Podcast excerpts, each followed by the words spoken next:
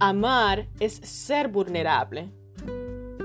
Y aquel verbo fue hecho carne y habitó entre nosotros, y vimos su gloria, gloria como del unigénito del Padre, lleno de gracia y de verdad. Juan 1.14 Al amarnos, Dios se expone continuamente al rechazo. Dios podría usar su infinito poder para forzarnos a obedecer. Él podría programarnos como robots, sin embargo, escogió el camino de la vulnerabilidad. Él pagó el precio de nuestra libertad al hacerse vulnerable y convertirse en un bebé indefenso. Al encarnarse, el creador de la vida necesitó alimento para sobrevivir. El fundador del universo necesitó refugio.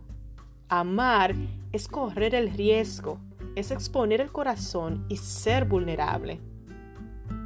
El miedo nos lleva a escondernos y a evitar desesperadamente la vulnerabilidad. Sin embargo, no podemos amar sin correr riesgos. Cuando envolvemos nuestro corazón en plástico de burbujas, le impedimos que funcione correctamente.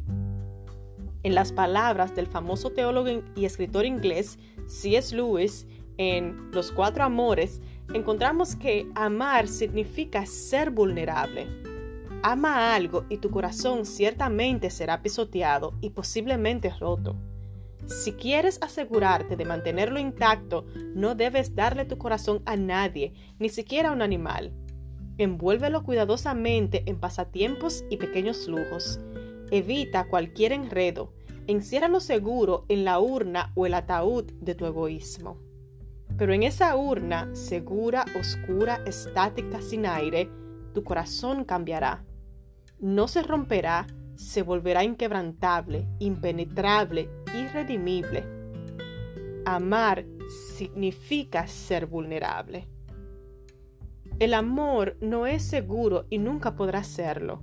Hasta que estemos en el cielo, amar siempre implicará arriesgarse, implicará elegir el camino de la vulnerabilidad.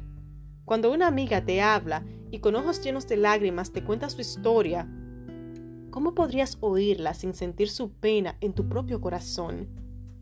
Parafraseando al teólogo Henry Newen, no se puede librar a una persona de un sufrimiento sin meterse un poco en su cabeza y experimentarlo también.